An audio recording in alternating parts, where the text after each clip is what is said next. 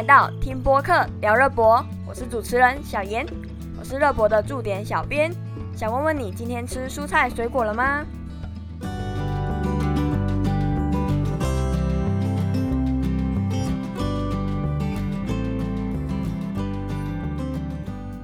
嘿，等等，先别急着吃，你知道我们平常最爱吃的蔬菜水果是怎么来的吗？如何从种子在农夫手中种植、采收，再送到市场，被放入购物袋，最后来到我们碗里面的吗？今天呢，就要带大家了解这一趟食物旅行的历程，一起认识食农教育吧。让我们了解生活中食物所有的大小事，那就开始吧。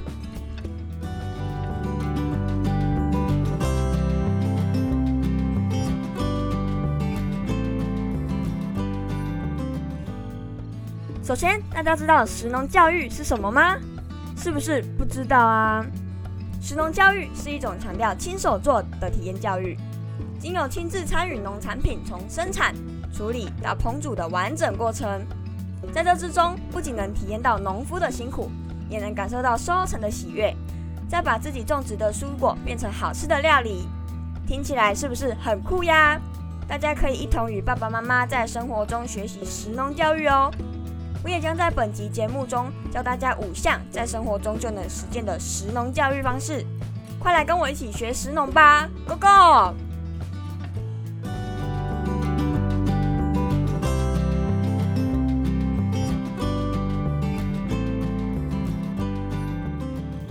首先，我们先从认识家乡的农特产开始吧。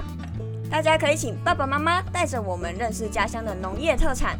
还有了解食物在未加工前的原型、风味及特色，这也是食农教育中很重要的一点哦。例如，我的家乡在屏东，我们屏东有一样长得很特别的作物，那就是可可。可可是制作巧克力最主要的原料，它有着一副凹凸不平、黄褐色的表面，里面白色的果肉长得像释迦的果肉，闻起来有淡淡的花香，而吃起来却有酸中带甜的滋味。像这样透过简单的认识，就会让大家对于农产品们有不一样的新知识哦。再来吃在地当季的食物，大家要知道，全球暖化会造成冰山融化，北极熊就会没有家了。当然，不只有北极熊，地球上的动植物都会受到影响。所以，我们要让地球上的生物活得更长久，就要选择吃在地当季的食物。如此一来，就可以减少运送的成本及碳排放量，达到环保爱地球的效果哦。那说到屏东，绝对少不了莲雾、洋葱、红豆、芒果等等的这些在地农产品。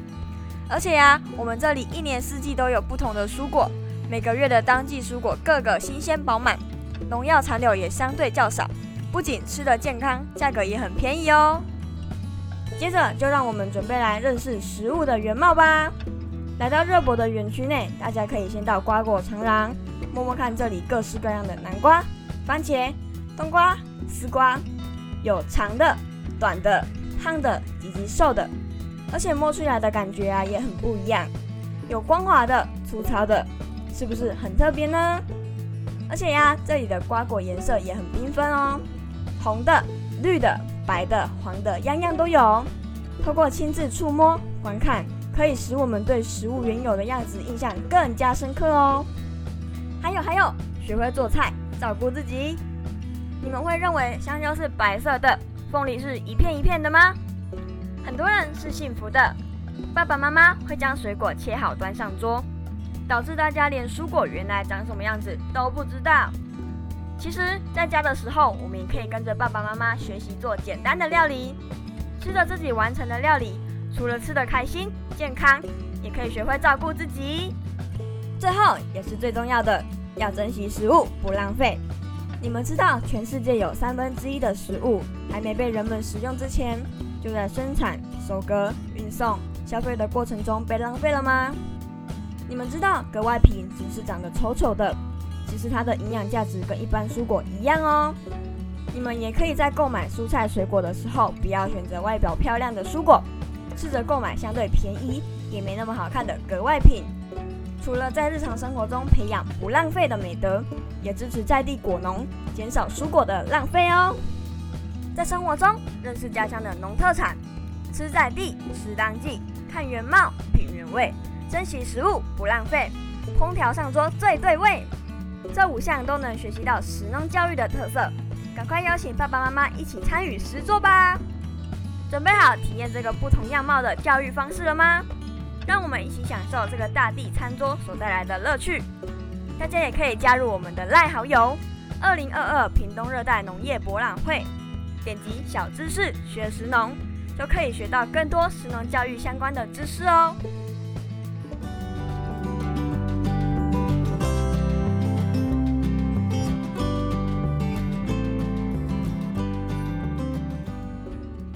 了解更多关于屏东热带农业博览会的最新动态吗？想要更认识屏东的农特产品吗？那就持续锁定听播客聊热博，我们下期见，拜拜。